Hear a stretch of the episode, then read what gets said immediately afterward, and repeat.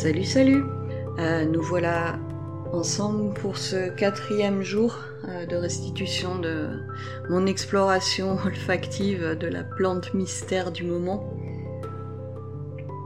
Voilà, donc là c'est le quatrième jour, euh, enfin le jour où j'ai pris ces notes, c'était le quatrième jour consécutif d'exploration olfactive. Quand je fais une exploration, je détermine au pendule un nombre de jours pour travailler, pour travailler avec la plante du moment. Mais je ne peux pas forcément toujours faire euh, ces explorations de façon consécutive parce que, ben voilà, hein, comme tout le monde, j'ai un emploi du temps. Euh, il y a des jours où j'ai pas une heure à consacrer à ça. Donc là, c'était le quatrième jour consécutif. Euh, c'est toujours plus plus intéressant. Enfin, pour moi, en tout cas, j'ai toujours trouvé plus intéressant euh, d'avoir un, enfin les, les, séquences où je ne suis pas interrompue et où je peux faire ça vraiment sur la durée. Comme là, par, par exemple, en ce moment, comme j'enregistre euh, ces transcriptions, je ne fais pas d'exploration par ailleurs avec une autre plante euh, bah, parce que ça, ça, bon, ça sonne pas juste pour moi de travailler avec une autre plante alors que quelque part, d'une certaine façon, le fait de revoir ces notes-là pour vous, euh, je suis encore en intégration avec celle-ci. Euh, bon voilà pour le petit blabla d'introduction. Euh, donc au quatrième jour, euh, bah, je vous passe le début qui a été comme pour tous les autres jours un bon moment de mise en route euh, qui s'est soldé au bout donc de, comme à chaque fois, 15-20 minutes par une sensation bizarre au niveau des oreilles. Mais il me semble que je l'avais eu aussi les jours d'avant. Je l'avais peut-être pas noté, mais je crois qu'elle m'a, elle m'a fait tous les jours ce truc comme avoir un, bouchon, euh, euh, comme quand on a de l'eau dans les oreilles en fait, un espèce de, de truc pas très agréable, le mental qui gigote, bon ben voilà. Et au bout d'un moment, en fait, j'ai une sensation physique très nette, euh, comme si j'avais un cercle lourd et pesant posé sur la tête, comme une couronne. Euh, et du coup, cette sensation m'a permis de, voilà, de revenir vraiment dans le physique. Et ce qui en est sorti, enfin, ce qui en est né, en tout cas, de cette sensation, ça a été vraiment comme un, bon, voilà, un message J'aime pas, j'aime pas, j'aime pas cette façon de voir les choses euh, parce que bah, moi je suis pas dans le on m'a dit, euh, enfin voilà, c'est pas c'est pas mon truc ce type de discours, mais pour autant en méditation olfactive, je suis bien obligée de reconnaître qu'il y a des idées qui viennent, euh, qui me sont soufflées, en tout cas d'une part de moi qui parle pas comme le reste.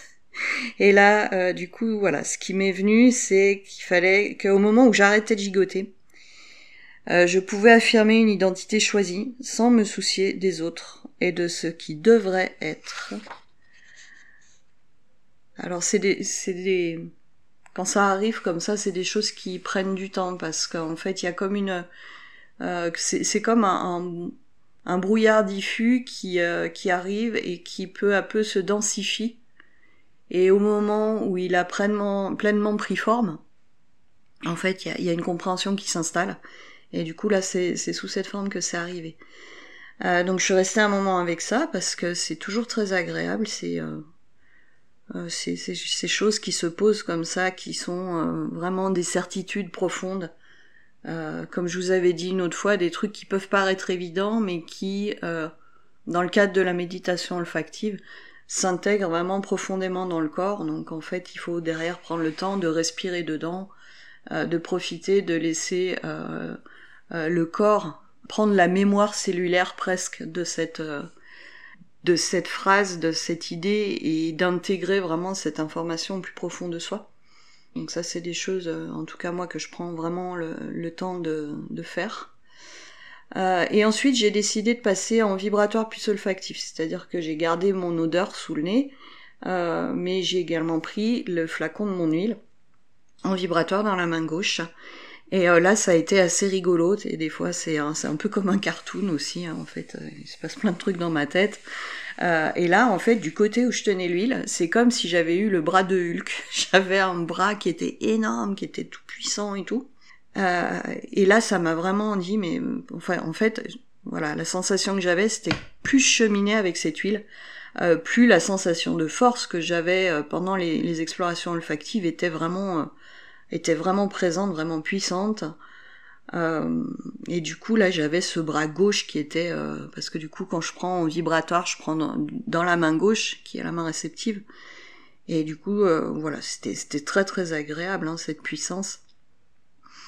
Et donc là, il y a eu une autre phase où euh, la compréhension qui venait, c'était bah, se définir par les autres nous affaiblit, se définir par nos peurs nous affaiblit, et se définir par nos croyances limitantes nous affaiblit.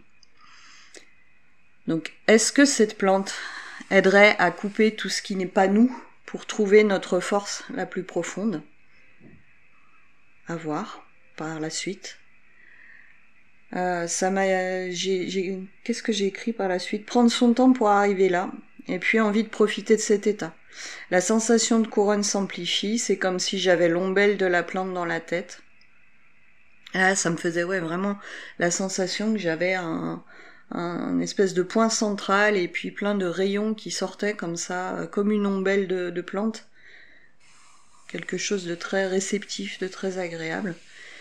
Et euh, du coup, moi j'ai mis un point d'interrogation sur l'idée de pouvoir créateur comme euh, autre propriété de cette huile, en tout cas à, contacter, de voir si elle pouvait pas être, elle pourrait être utilisée en tout cas dans des dans des dans des intentions d'activer, de recontacter son pouvoir créateur.